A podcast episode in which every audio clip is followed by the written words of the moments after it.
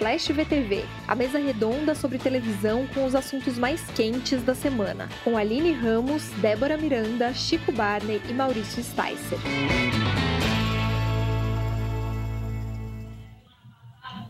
Olá, eu sou Maurício Sticer e está começando o Splash VTV. Sim, você ouviu certo, eu não falei errado. O programa está estreando hoje um novo nome mas continuo mesmo com as sempre queridas e animadas presenças de Aline Ramos. Olá. Débora Miranda. Olá. E Chico Barney. Satisfação, amigos. E hoje com a presença de um convidado ilustre aqui, o Zeca Camargo, que vai falar com a gente sobre No Limite e outros assuntos. Salve, Zeca! Salve, Maurício, Débora, Aline, Chico. Prazer. Estou aqui aguardando para quebrar o amuleto de vocês. Boa. o podcast UOL VTV está sendo transmitido ao vivo agora pelo UOL, o canal no YouTube e todas as plataformas. E é, o Splash VTV agora faz parte, é facilmente encontrado em todas as nossas as plataformas de podcast, no canal Splash essa é a pequena novidade. E é, a gente está mudando de nome porque a partir da quarta-feira o UOL está estreando a, a, o canal do UOL, não é isso? É o TV UOL, o canal do UOL, canal né? Canal UOL. Canal UOL, com uma programação de oito horas diárias, é, enfim, super diversificadas, notícias, esporte e, e a área de é, entretenimento do Splash. Vai contar, inclusive, com a presença também do Zeca, é, como apresentador, a gente vai falar sobre isso depois. Nesse sentido, houve essa pequena mudança no nome do programa, mas, como eu disse, é o mesmo programa, com as mesmas pessoas, apenas esse novo nome. Aproveito para pedir para dar um like quem estiver assistindo pelo YouTube é, na nossa transmissão, que ela ajuda a espalhar é, o programa para mais gente a gente convidou o Zeca por um motivo é, meio óbvio, que é a estreia na Globo é, nessa noite de terça-feira da quarta temporada do No Limite. Né? O programa foi ao ar pela primeira vez no ano 2000, correto? E com duas temporadas no mesmo ano.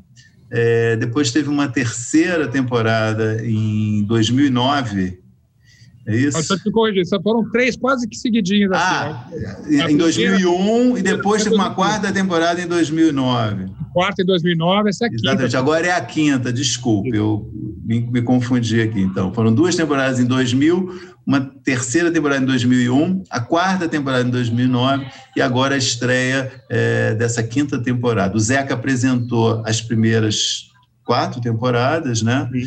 E a primeira foi um colosso, sim, né, um fenômeno, e ficou marcada realmente, primeiro reality show é, com superprodução no Brasil, nesse formato de, de, sobrevivência, desse tipo de programa.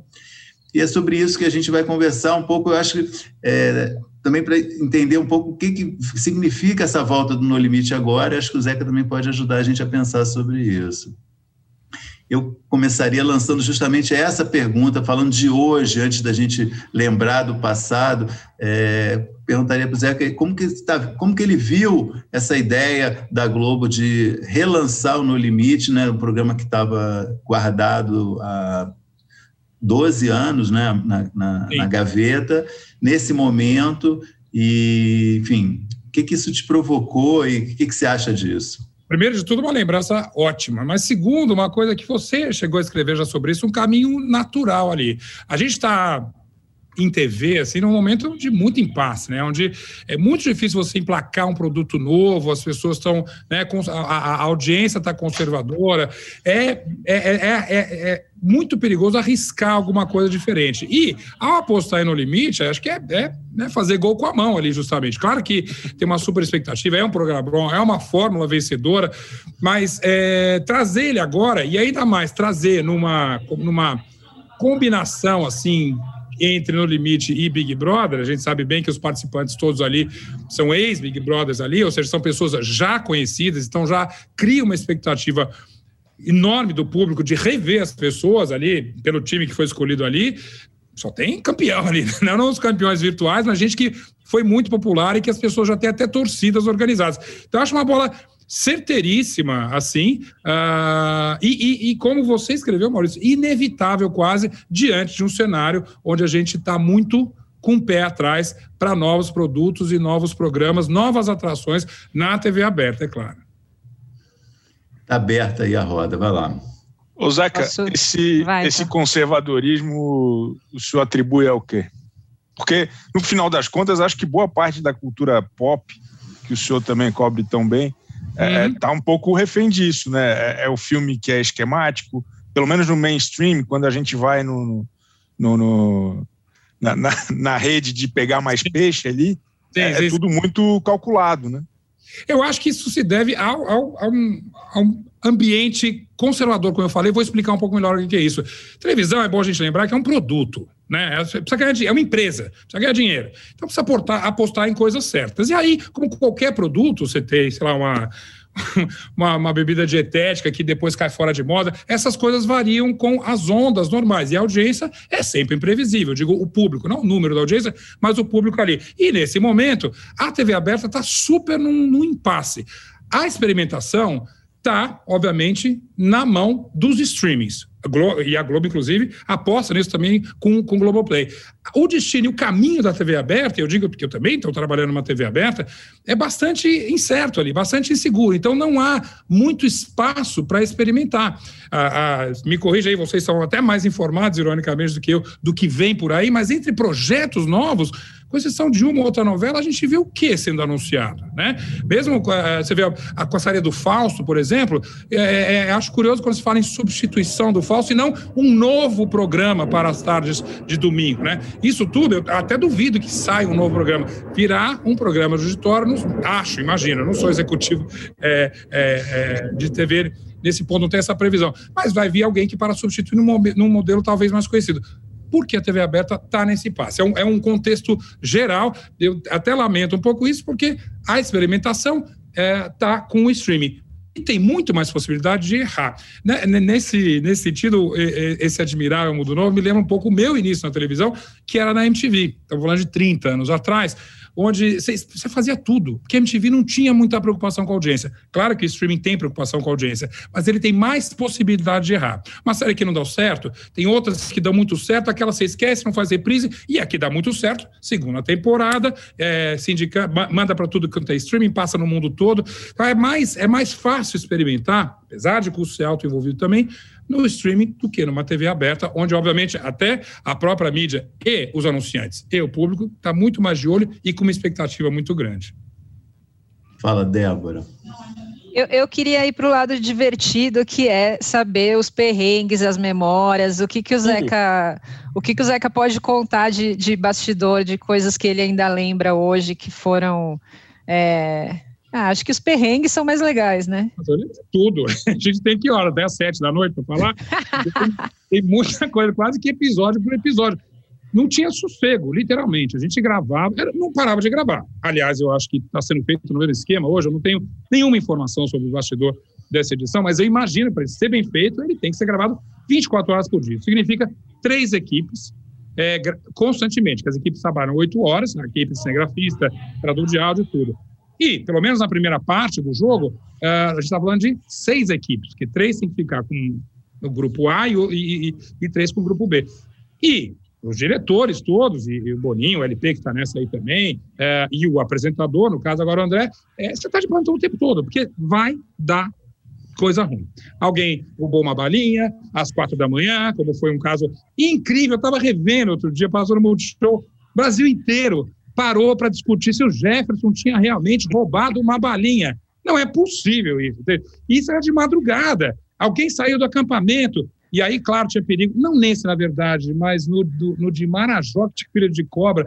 Não pode, ele tem que voltar para lá porque vai vir cobra, não sei o que tal. Então você não tinha sossego. Só que era um ritmo delirante. Né? É, eu imagino, novamente, que está sendo feita a, gravação da mesma maneira. Para cada episódio de No Limite, que a gente tinha nesses, nessas quatro primeiras temporadas, você tinha três dias de gravação. Basicamente, você tinha uma, a prova A, prova B, portal. Né? É, e aí, no, terço, no quarto dia, já era mais um episódio. Então, você não tinha um respiro. Você não ficava, ah, oba, estou mais tranquilo agora. Era o tempo todo. E com as dificuldades de você estar num lugar bastante selvagem. Né, né? Eu, eu, tenho, eu tenho, acho que eles voltaram para o cenário do primeiro episódio. Você até a expectativa. Eu me lembro que nesse primeiro episódio a gente batizou uma praia, não existia, chama-se Praia dos Anjos, que na verdade é Beberibe, no Rio Grande, aliás, no Ceará. Ceará, né? É. Ceará. Uh, e é tem, tem uma cenografia ali. Aliás, a gente tinha isso, isso uh, que o Maurício falou, tinha uma superprodução, tinha mesmo. Era incrível você ver a certa altura, você tinha 300 pessoas no meio do nada trabalhando. Isso era incrível. Então, você tinha que ter uma, uma coordenação enorme. Mas, cara, de perrengue. Vamos fazer um, um top 3 perrengue aqui. Nossa Senhora. Ah, o, o, primeiro de todos é a final do primeiro No Limite, é, onde você tem uma vitória inesperada da Elaine, recapitulando, porque deu uma coisa errada na gravação. A gente não gravava duas vezes, não tem roteiro, imagina que não tem até hoje. O que vale é o que foi. E a, na primeira prova, rapidamente, você tinha que levar quatro mandalas, né? Água, terra, fogo e ar. Para quem levasse as quatro mandalas primeiro seria o vencedor, ou Pipa ou Elaine. A primeira delas era a mandala da água. E para recuperá-la, recuperá elas tinham que ir em alto mar.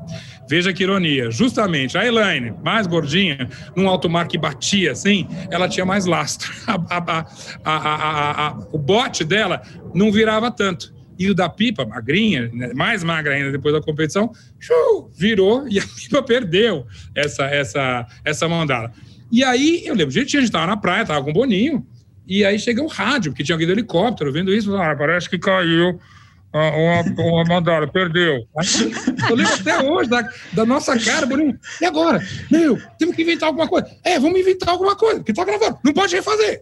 Era, foram, acho que, dois minutos de pânico total. Até o Boninho, que sempre vem com as soluções mirabolantes. Não, é o seguinte, já pensei. Então, elimina uma mandala e, como ela, a, a Elane que, vê, que trouxe essa na outra, ela escolhe qual que ela quer. Sem saber quais seriam as provas das outras, a Elane, no escuro, sem querer, acabou eliminando uma super pesada, que era terra e que teria que buscar a mandala no meio de uma, daquelas falésias do Ceará e que tem cenas dramáticas da pipa ah, ah, até hoje. Sem essa, essa tarefa para fazer, ela foi toda linda lá, pegou o ar, pegou o fogo, que era aquela acendeu no limite, e Elaine foi campeã. E isso foi totalmente pânico. Tipo, e agora? O que vai acontecer? Era um absurdo ali. Eu lembro do segundo, quando a Lid, se não me engano, era uma personagem que era de Brasília, e o segundo foi gravado na Chapada Diamantina, simplesmente desmaiou. Nunca tinha acontecido isso. Desmaiou e passou mal. E, tipo, era de madrugada, ela estava ali, pá, e a gente, que agora? Faz, interrompe, manda médico, claro que manda médico, mas isso interfere no jogo, não interfere? Esse tipo de coisa, e aí você tem pequeniníssimos ali, estavam é, sempre ali para acontecer a qualquer momento. A gente estava à mercê desses imprevistos, eu imagino que agora, até com, com, a, com muito mais facilidade, equipamento naquela época era cada trombolho, hoje em dia deve estar tá todo mundo fazendo com GoPros mil, lá para cima e para baixo, mas os perrengues são muitos e a gente trabalha com o inevitável, com o imprevisível do que vai acontecer com os participantes. Aline. É, bom, voltando um pouquinho no papo de que, que você tocou na questão do streaming, é, você tem feito um trabalho, né, querendo ou não, na TV aberta e na internet, que não é necessariamente no streaming. Sim, então, sim. Que você, então, o que você acha que a internet pode aprender com a televisão aberta e a televisão aberta pode aprender com a internet? Aline, acho que as duas têm que aprender juntas. Outro dia eu fui dar uma aula numa escola de faculdade e a, a, a, o curso, né, é, era rádio e TV. Aí eu falei, que lindo. Você sabe que vocês estão estudando uma coisa que quando vocês terminarem não vai existir mais. Né? O que, o que é rádio o que é TV? O que, a gente está fazendo aqui? É um streaming? É um programa? É um podcast? É, né? O que a gente está fazendo aqui agora é extremamente difícil de ser definido. Então, e claro, teorias não faltam. Ah, uma TV aberta vai se concentrar em, em grandes eventos e, e, e em transmissões ao vivo é uma boa previsão, acho muito plausível, ou vai tudo migrar para streaming, mas aí você tem a marca, a TV aberta, a TV Globo, a Bandeirantes, jamais vai deixar de ser a TV aberta, porque é esse prestígio dessa marca que vai ser levado pelo streaming. O que é inegável é que, e o que o UOL está fazendo tem nisso uma coisa extremamente positiva, é dando essa opção de assistir o que ela quiser para o telespectador. É o maior clichê que tem, é quando chegou o streaming, todo mundo colocar boa grade, né? Não tem mais aquela a, a, a, como é que fala? a tirania da grade, você tem que estar às nove e meia da noite. Né? Se tem alguma coisa ingênua até nessa grande estratégia do UOL, falar a uma hora tal, às seis horas tal, as pessoas vão assistir do jeito que elas quiserem. É importante marcar porque precisa de um, de um esqueleto, de uma estrutura. Mas imaginar que aquele momento vai ser o seu pico de audiência, porque a pessoa vai dedicar aquele horário do seu dia para assistir aquilo, eu acho um pouco de inocência. A gente tem aqui a televisão que a gente quiser é, a hora que a gente quiser. Então, ambos vão aprender. Ah, o, a, o, o stream, o que ou, ou, ou, digamos, uma TV digital, como um projeto de uma TV digital, como está acontecendo agora no UOL, um canal de streaming como tantos que estão chegando no Brasil, e a gente, claro, já tem até produto brasileiro na Globoplay, e todo mundo quer fazer um também, essas coisas todas vão saber daqui a pouco como é que vai acontecer. Isso não tem essa varinha mágica, infelizmente. Mas eu acredito numa comunhão nas duas coisas, uma mistura das duas coisas, onde você tem que ter coisas não tão grandiosas, e eu gostaria que a TV aberta, e daqui a pouco ela vai tirar esse empate um pouquinho, ela tem muito medo de errar. É natural, porque ela era a única referência. Mas a gente vai aprender com streaming a fazer, primeiro, talvez, novelas mais curtas, programas de temporada, que já existem existem bastante, sobretudo o humor, se a gente olhar na grade da Globo e tudo. Eventos de música que sejam três, quatro programas assim, esse tempo mais curto, talvez seja a maior lição que a TV aberta está aprendendo com o streaming e vice-versa. o streaming olha para a TV aberta como uma grande inspiração para fidelizar essas pessoas. O grande problema do streaming é que a pessoa assiste um, ah, não é? Vamos combinar que qualquer streaming, não preciso citar aqui, tem coisas que você ama e você já assistiu um monte de porcaria nesse streaming também. Então, essa fidelização que as TVs é, abertas fizeram muito bem durante décadas com o público brasileiro e com todos os públicos, na verdade, na, é, nas TVs mundiais, é, ela tem que aprender, a, o streaming tem que aprender um pouco com isso. E nós aqui do UOL, a gente tenta olhar para os dois lados, ver o que, que a gente pega de melhor. Zeca, é, você fez uma é, longa carreira como jornalista, hum? que eu até é, tinha deixado para falar com, em mais detalhes, justamente na hora dessa pergunta, lembrando que você trabalhou muitos anos na Folha de São Paulo, e depois é, mudou para televisão, hum? participou da criação da MTV, como, né, em 1990, 94, como jornalista, é, foi para a TV Cultura, fez o Fanzine, que também é um programa é, ali na, na, com uma, um pé no jornalismo. Tá. E, e, em 96 você foi para a Globo, é, trabalhou como repórter primeiro, depois como apresentador do Fantástico, né? fez uma é um carreira, programa de jornalismo, fez uma carreira incrível na Globo, e até que em, em 2000 você foi chamado, você ainda era, estava no Fantástico acho, como repórter, não era apresentador, era substituto eventual. É, né, de, eu, às vezes, quando o Bial, o Bial começou é. a fazer o Big Brother, justamente, e eu fui chamado para substituí-lo por, por períodos mais longos. E aí, quando você foi fazer essa. É, foi apresentar o No Limite, era sobre isso que eu queria perguntar. Quer dizer, é um momento de transição para alguns jornalistas, você é, é, um desses primeiros, desses pioneiros, a é, colocarem os dois pés no entretenimento, né? Sim, é verdade. É, jornalista de TV uma carreira como jornalista que abraça o entretenimento. Queria que você Sim. falasse um pouco dessa transição, que não é, uma, não é uma mudança definitiva, que depois você vai voltar e vai fazer outras coisas com o jornalismo, né? mas como que, enfim, depois também vai fazer o entretenimento, você vai apresentar é, hipertensão, o jogo, o video show, é de casa, que são é. programas já mais de entretenimento, mas é, o que significa para um jornalista de TV essa, essa mudança, essa passagem para o entretenimento? É engraçado que é, é, é, nesse primeiro momento, um No Limite, e até outros que você citou, o jogo e perfeição, até eu fazer video show, eu, quando estava no entretenimento, estava como jornalista. Até porque eu não deixei o Fantástico. Então, é, é importante lembrar que lá, do, em, em 2000, é, é, o No Limite inaugurou tantas coisas, e, mas principalmente uma questão interna da TV Globo, a primeira colaboração efetiva de um programa em conjunto do entretenimento com o jornalismo. Então, uh, o Boninho e toda a sua equipe veio com uh, o expertise do entretenimento e eu, Luizinho, Eugênia, Bruno, tanta gente, a turma toda, muita gente que está até. O, o, Bruno é o diretor atual do Fantástico, o Luizinho era diretor, a Eugênia, por tantas coisas, foi diretora da Globo News. A gente levava um, um, um, vamos dizer, uma, uma credibilidade do jornalismo. Por que, isso era importante? O reality era uma novidade. A gente não sabia exatamente é, se as pessoas iam acreditar. O brasileiro é tão acostumado com novela que ele podia imaginar que aquilo tudo era um script, né? Então eu ali e todo o, backup do jornalista dizia, não, o que você está vendo é uma grande reportagem. E o Boninho e toda a sua equipe falaram assim, o que você está vendo é um grande entretenimento. E esse casamento funcionou demais. É, é, é, o que levou, inclusive, ao, ao primeiro Big Brother e, e é, toda aquela primeira fase. O Bial, quando também entra no Big Brother no início, ele é o jornalista, ele voltava para apresentar o, o, o, Fantástico. Então, ele, não, a gente, por exemplo, não tinha merchandising na época de jeito nenhum, a gente não podia deixar arriscar a credibilidade, não tinha para gente, né? A, a credibilidade do, do, é, o programa tinha, não tinha para os apresentadores. É, arriscar a credibilidade do jornalista. A migração, de fato, minha, é, eu fui precursor nesse sentido, mas quando eu passei 100% para o entretenimento, Aí a própria Fátima já tinha feito essa escola, né? já tinha uh, passado por entendimento, depois veio o próprio Tiago Leifert, veio a, a, a, a, Fernanda Gentil. E, cara, é menos dolorido do que talvez pareça para quem está de. Ah, estou arriscando aquilo. No meu caso, meu, vocês me conhecem. Você, as pessoas começam a, a, a, falar o meu currículo da Folha de São Paulo, mas antes disso eu era bailarino, de, de tantas danças, entre elas do ventre. Então eu não tinha realmente um problema, um pudor, ai, sair, não sei, minha imagem, fazendo bem feito. E o, o No Limite, sem dúvida, era bem feito, como era o video show que a gente fez, como era de casa, como são as coisas que eu estou elaborando agora para você. A gente quer fazer bem feito.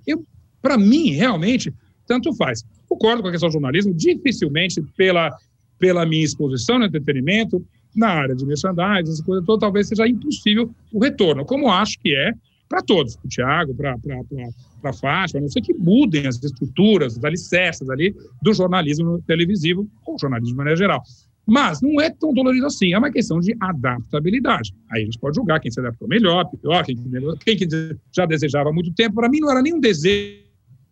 É, talvez, quando eu saí de fato do Fantástico, eu lembro quando eu fiz 50 anos, em 2013, aliás, em 2011 foi a última vez que eu renovei o contrato dentro do Fantástico. Eu falei, olha, eu vou fazer 50 anos em 2013, eu não sei se eu quero apresentar o Fantástico nessa vida, né?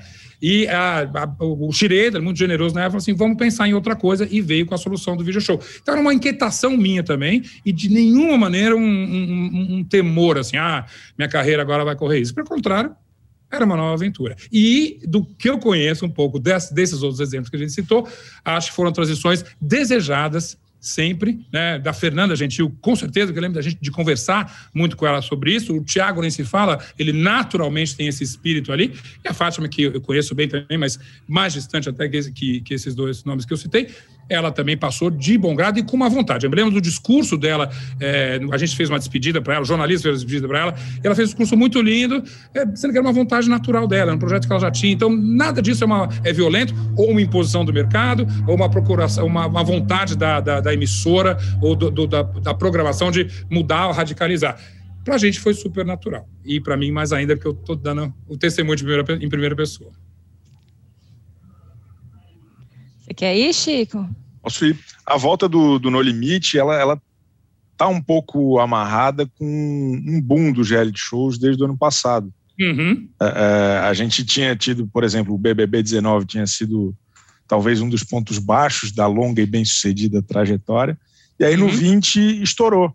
Voltou a ser um assunto que furou a bolha. A gente que acompanha bem de perto nesses anos todos, eu, eu, vi o quanto que voltou a ser assunto onde não era mais. Assim, é, sim, pegou sim. muito firme.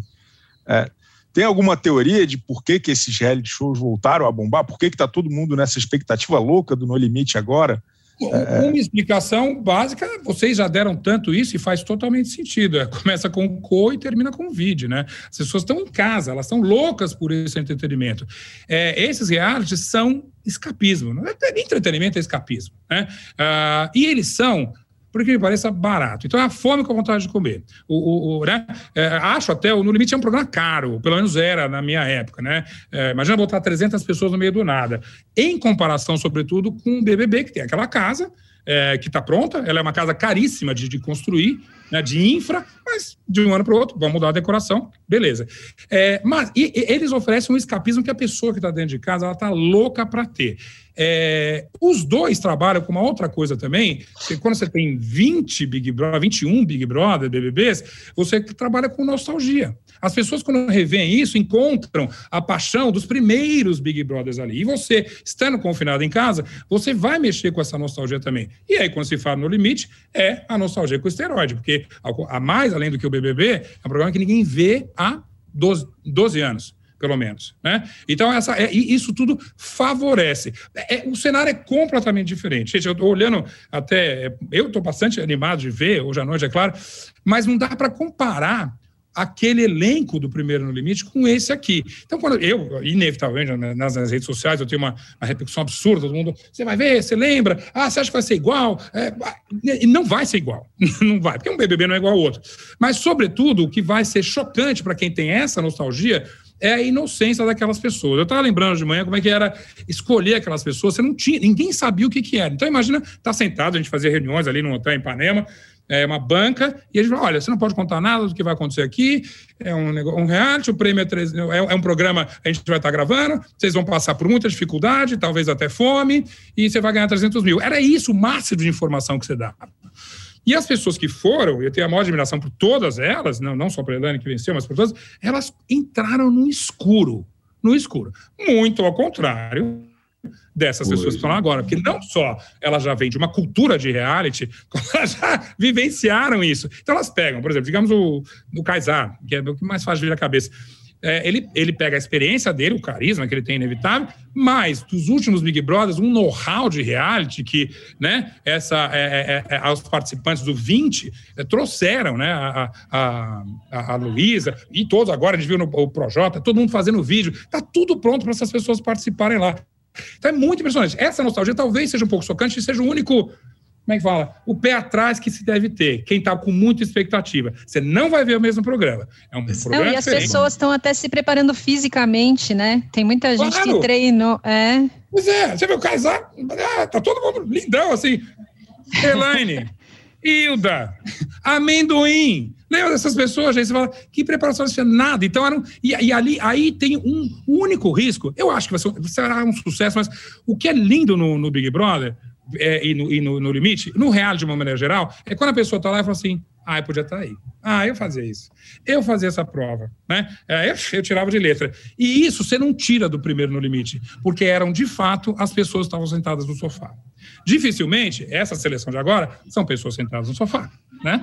Conhecidas, preparadas, como você disse super bem, Débora, bombadas, inclusive.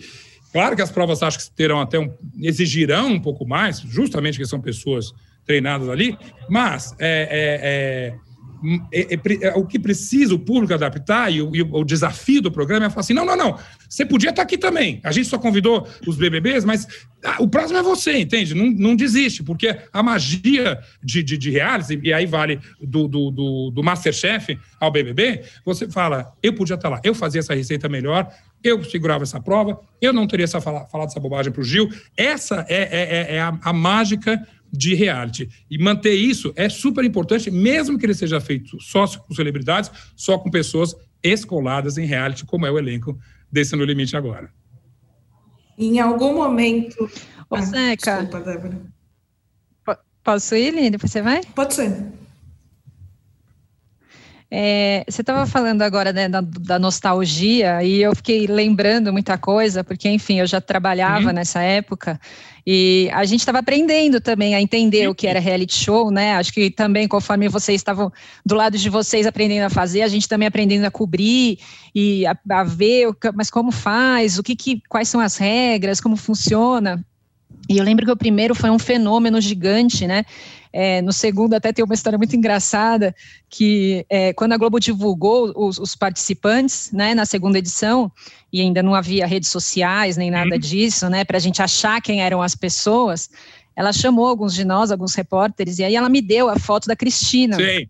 A gente só tinha uma foto de rosto. Uhum é, a cidade e a profissão. Aí eu tinha Cristina, São Paulo, vendedora. Ela queria achar todos, todos, porque as pessoas já estavam confinadas, mas as famílias, tal, para perfilar. E aí ela deu na minha mão a foto, Cristina vendedora, e ela falou para mim: não volta para a redação enquanto você não achar.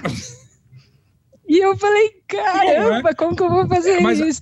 No fim das é. contas, eu, eu até eu até achei, viu? Eu, eu desenvolvi uma, uma, um plano infalível lá que, que, enfim, podia dar tudo errado, é. mas no fim deu certo. É. Mas eu acho que era ainda esse aprender, né? E tem uma pergunta que surgiu aqui no nosso, no nosso chat que eu achei que, era, que tinha muito a ver com isso. Que era, e quando vazou antes da final o nome ah, da Elaine como vencedora, né? Bem perguntado, porque você contou isso tudo, a maior preocupação do segundo limite era o vazamento. O, o negócio da Helena, imagina, é, é, pessoal, atenção, pré-redes sociais.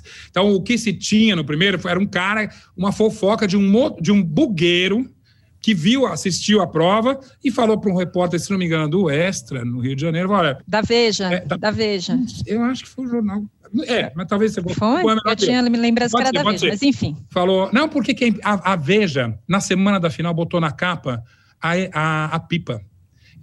Se ela, se ela soubesse que era a Helena, ela tinha posto a Elaine. É, é, se não me engano, a capa da Veja era o povo na TV.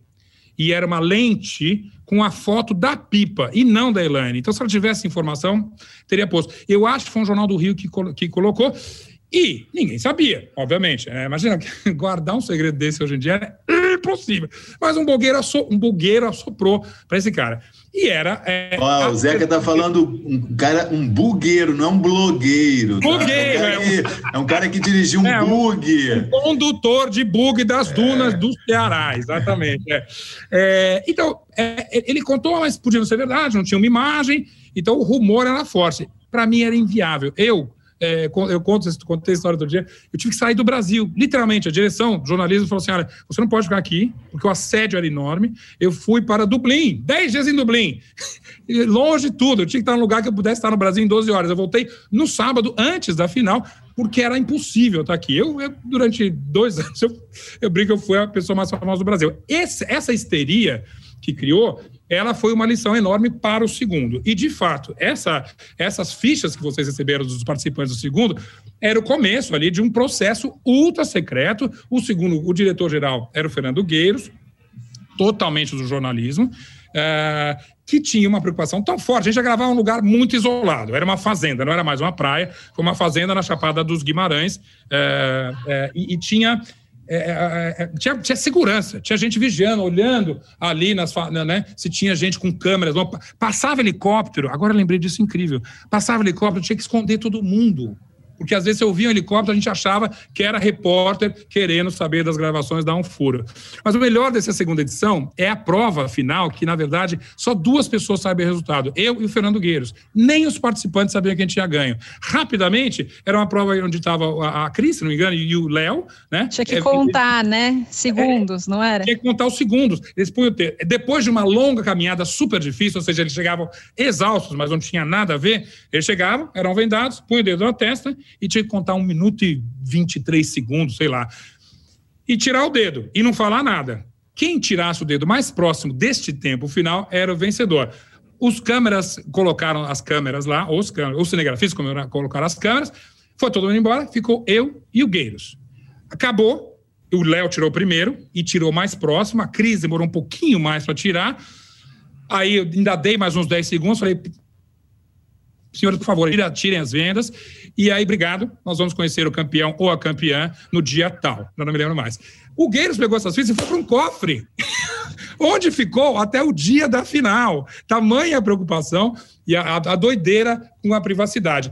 E eu acho isso muito bom. Assim, e, e o terceiro também. Ele, o, o terceiro veio Aí Boninho já voltou e ele bolou uma coisa também bacana que tinha competição, mas a prova final era em estúdio, no, no, nos estúdios Globo, é, no dia da final. Era uma prova transmitida ao vivo. E quem ganhou foi o, o capitão, aquele potiguar é, que era engraçadão. É, e o último também já era mais próximo dali. A gente fez quase ao vivo.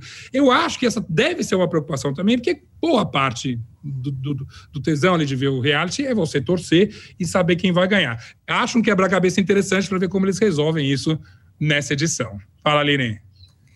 É, você disse também que o segredo do reality é as pessoas se verem e falarem, ah, eu estaria ali, eu faria aquilo. Você em algum momento, em algum reality, assistiu e teve esse sentimento? Nenhum. Não, eu, acho, eu, acho uma, eu achava uma loucura. Eu achava uma loucura até hoje. É, mesmo eu estando fora da TV Globo, se abre meu direct aqui, eu quero participar, quero participar. Você está você tá falando sério? É, é, não é possível. É, é, é eu, até, porque não, eu não tenho esse espírito aventureiro. Eu, aliás, mais uma vez, for the record, eu não comi o olho de cabra, eu não comi nenhuma daquelas coisas. Eu fazia as pessoas comerem. Não é? Até hoje eu chego num restaurante, é, quando a gente ia em restaurante, tá uma pizza de olho de cabra, até 20 anos depois. Mas eu acho que eu não teria essa, essa, é, essa vontade. Eu sou muito teimoso, sou né, um cara teimoso, eu, eu, gosto muito de ser desafiado, mas são provas ali que você precisa mostrar alguma coisa a mais. Eu talvez, repensando a minha resposta, eu tivesse participado do primeiro. Dificilmente eu participaria desse agora, justamente por ser um esquema tão tão, né, tão, tão, tão previsível, tão, tão desenhado, aí onde você tem um tipo, um perfil muito específico é, de participante. Acho que desse eu estaria fora. Teria que ir para o BBB é... antes, né? Olha, o BBB é mais interessante. Eu, eu participaria do BBB fácil. É, até assistindo e tudo, e com experiência. Aliás, seria interessante um BBB só com jornalistas. Hum, Chico. Isso é bom, isso é bom. Nada mal, nada mal, nada mal. Já pensou? Nossa!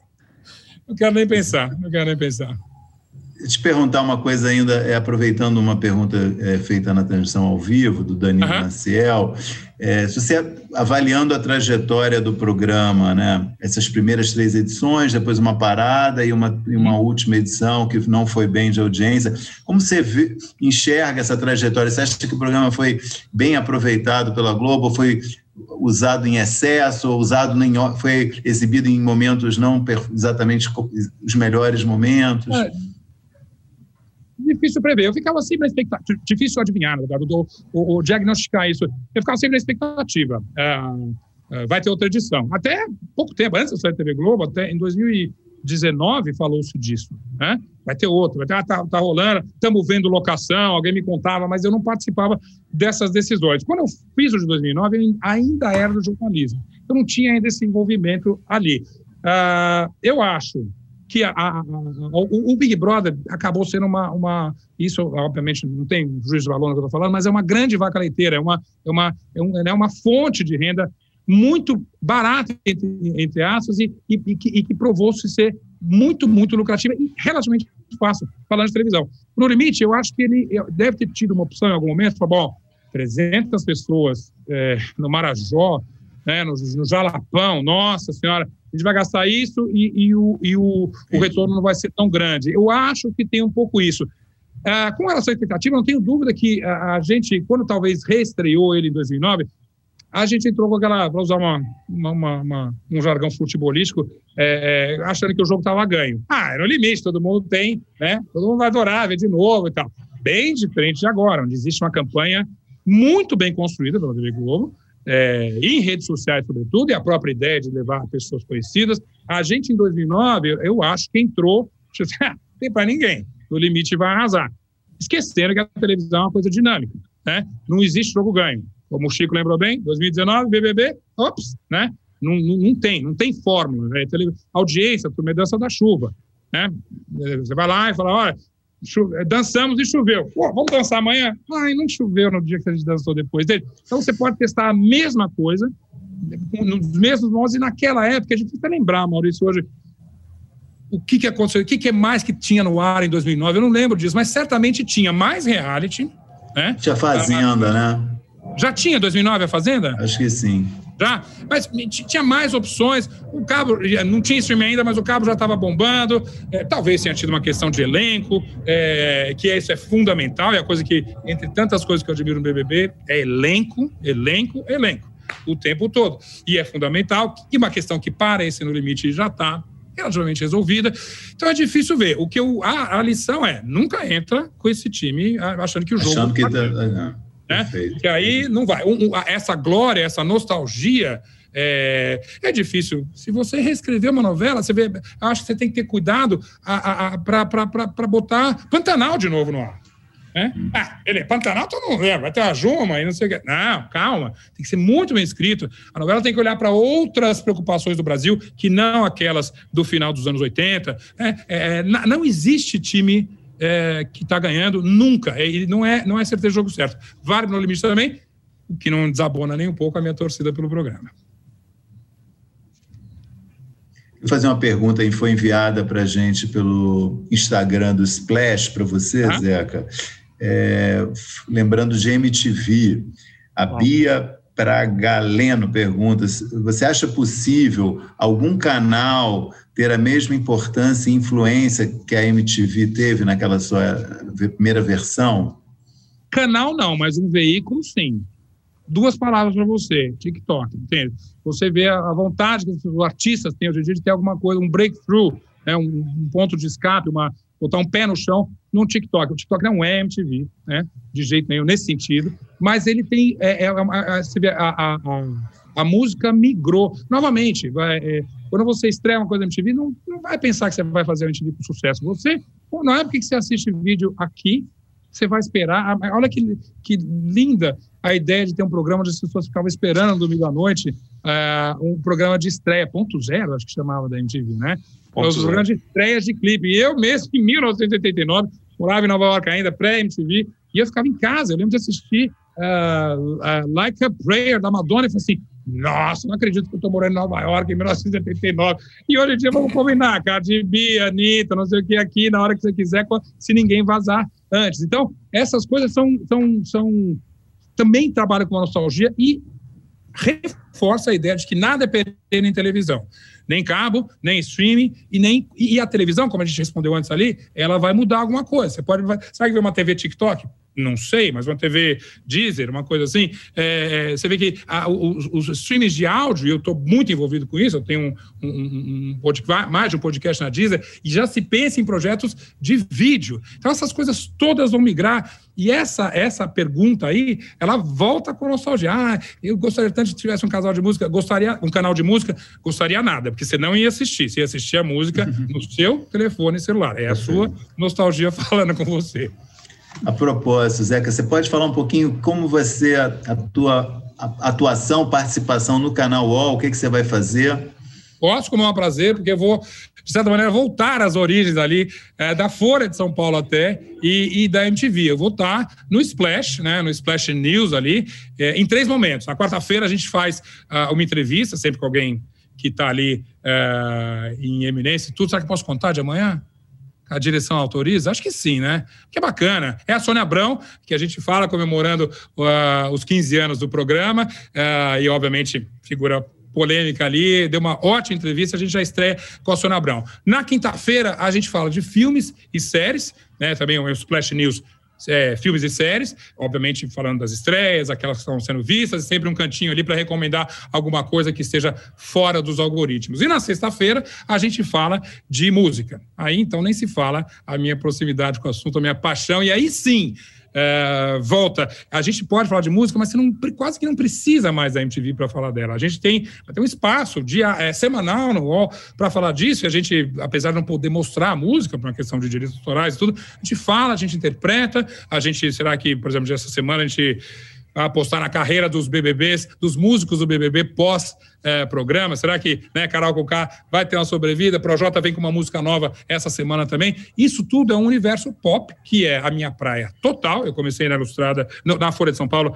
em outras editorias até caminhar para a Ilustrada, mas obviamente até eu editar a Ilustrada, é, eu estava ali no meu habitat natural. Na MTV nem se fala, no Fantástico, entre tantas coisas, co cobria bem assim a parte do, do, do de entretenimento ali bastante. Falei falei com, com, com, com meus amigos lá, é, é que, que, bom fazer uma cobertura que seja de cultura e que seja séria. Renato Ceribelli fez uma, revista, uma, uma, entrevista incrível com a Deia, a Dona Deia, mãe do Paulo Gustavo. Eu falei, nossa, isso aí me deu saudade do que eu, do trabalho, uma, uma saudade boa, do que eu fazia no Fantástico. Daria né, é, essa, esse universo aí é totalmente o que eu gosto. E dentro dessa, dessa proposta do UOL, eu volto então a essas origens não, novamente, sem nostalgia, porque eu estou fazendo o UOL, eu estou fazendo um digital, eu estou fazendo que tem um pé no streaming, mas tem mil formatos que a gente vai descobrir. A gente deve apanhar numa estreia, como a gente sempre apanha, e se eu aprendi isso é no Fantástico, é no, é no, é no, no no, no, Ai, se começar a lembrar, no Limite, cara, as primeiras gravações do Limite,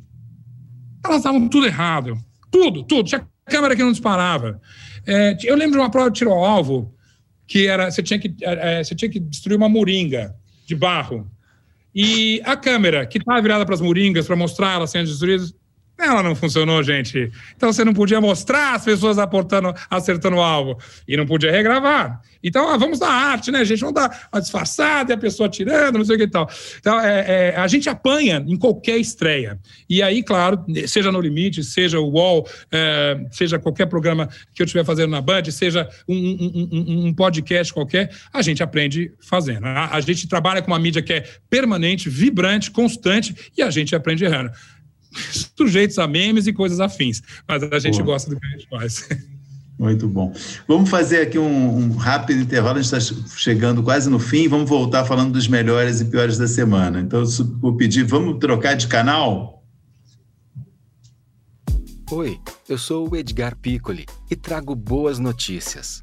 Isso, Trago Boas Notícias é um podcast original Spotify produzido pelo UOL para você se informar e relaxar. As histórias que eu conto aqui são de Ecoa, a plataforma do UOL por um mundo melhor. De segunda a sexta-feira, às seis da tarde, tem um novo episódio grátis no Spotify e no UOL. Dá também para baixar e ouvir offline, quando você quiser. Bom, estamos é, aqui é, entrando na reta final do programa. Prazer ter o Zeca aqui com a gente. Fica à vontade para dar os seus pitacos, mas também é, não precisa é, falar se você não estiver a par ou não quiser sobre os assuntos aqui finais aqui do nosso programa. Antes de da gente fazer uma rápida rodada aqui de melhores e piores da semana, queria é, fazer um comentário breve, uma, uma rodada aqui breve sobre a estreia do Power Couple na Record, né, no domingo.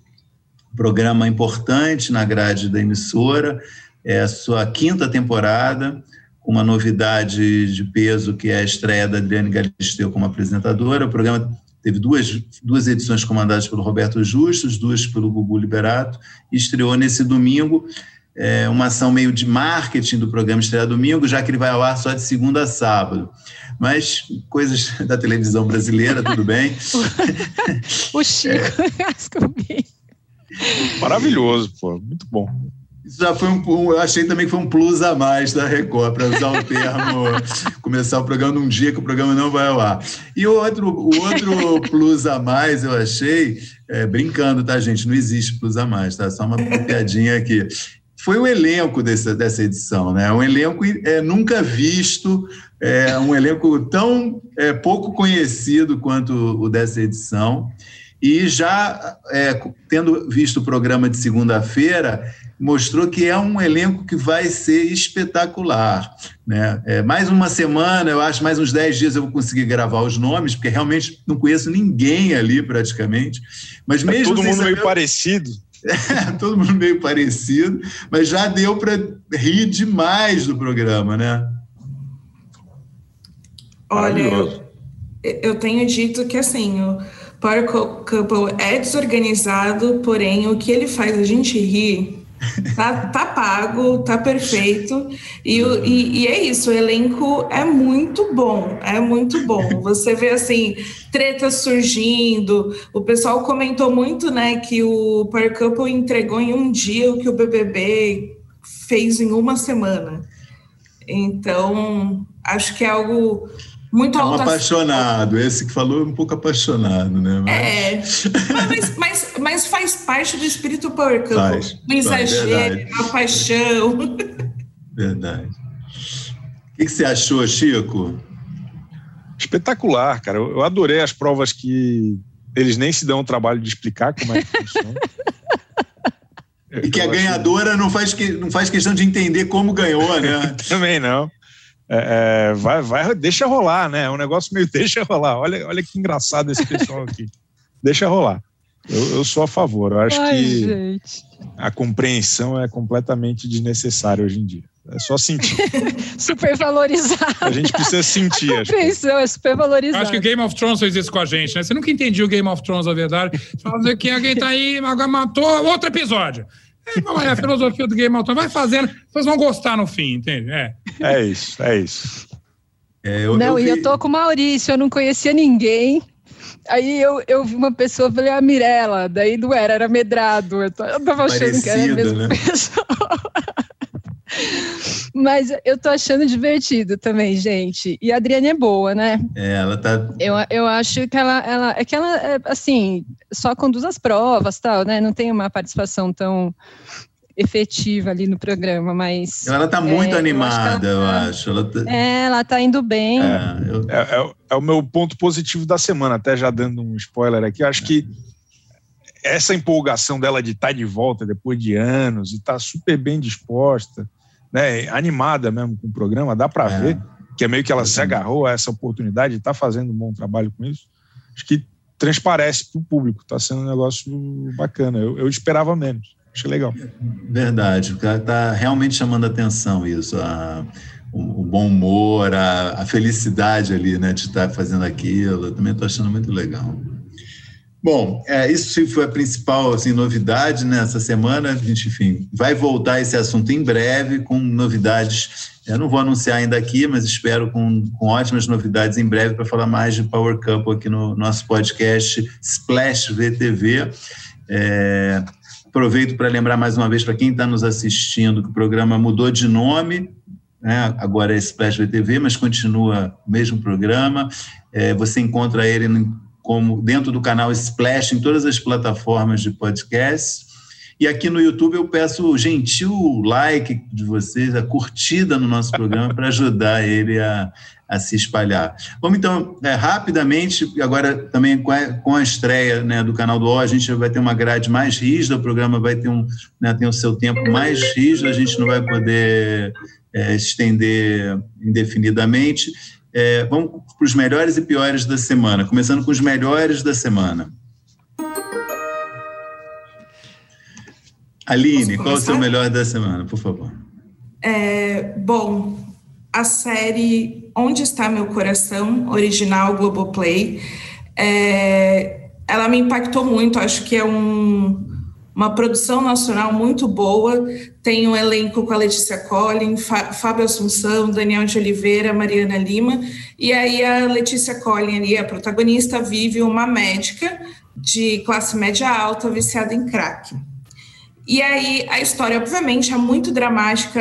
A Letícia é incrível, acho que como sempre, mais um papel ela mostra sua grandeza como atriz. Só que algo que me chamou muita atenção foi a atuação do Fábio Assunção.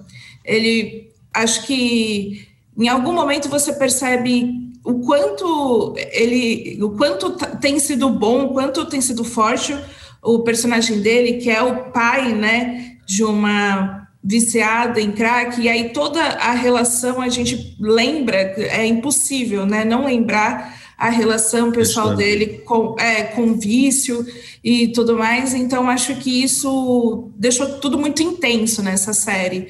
Então, acho que é algo, um produto muito bom do Globoplay e vale a pena acompanhar essa história. Boa. Débora. Olha, eu gostei muito da entrevista do Thiago Leifert no Bial. É, acho que foi uma troca interessante ali entre os dois, né?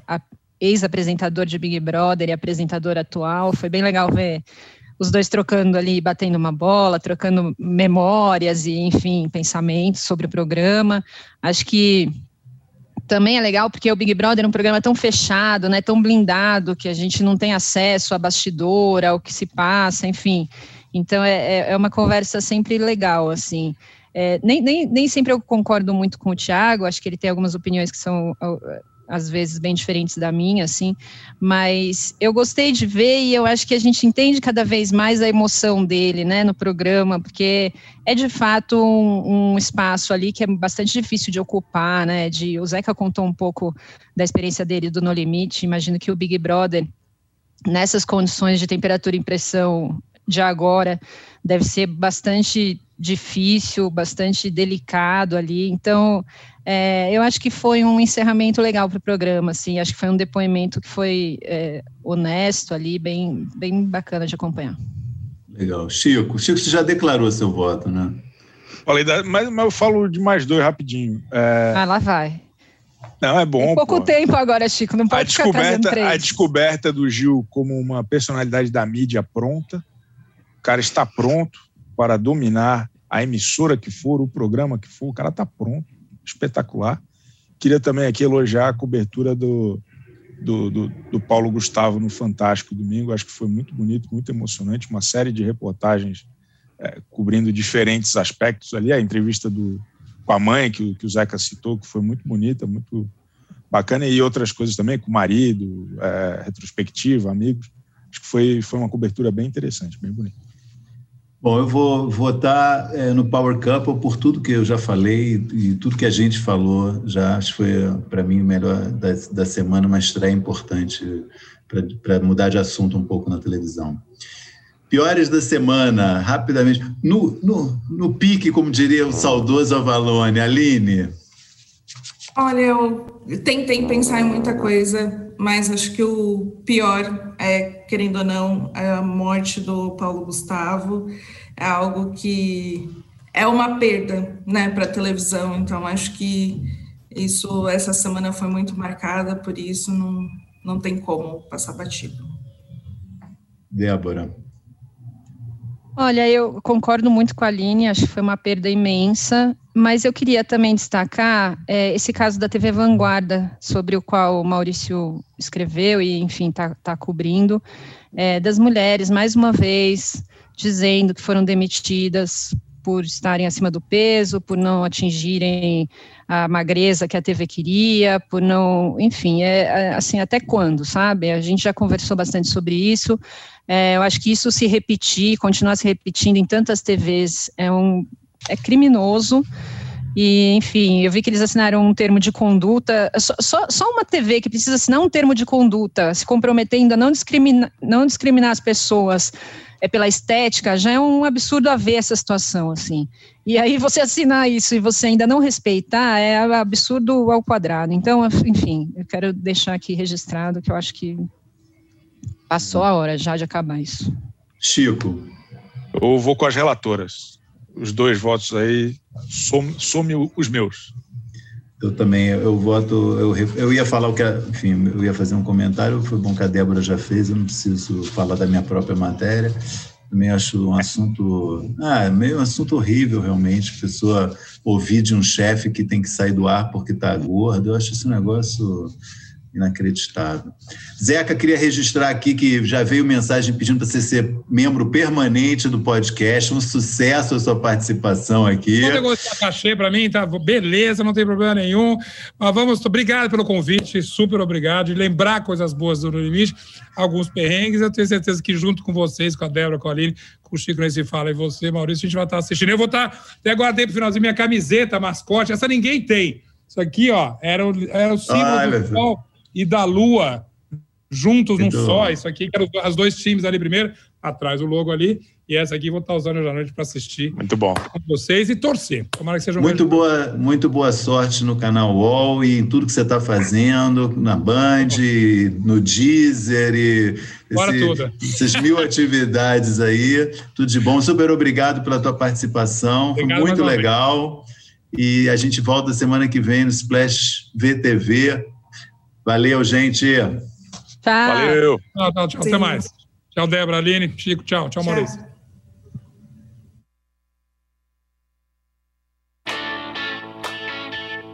Splash VTV é transmitido ao vivo às terças-feiras, à uma da tarde.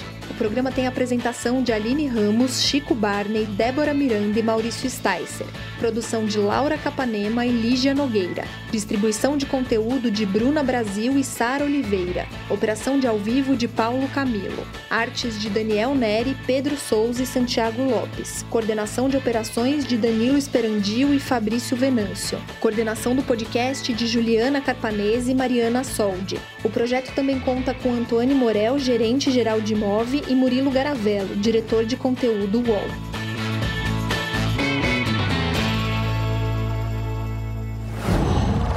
Qual?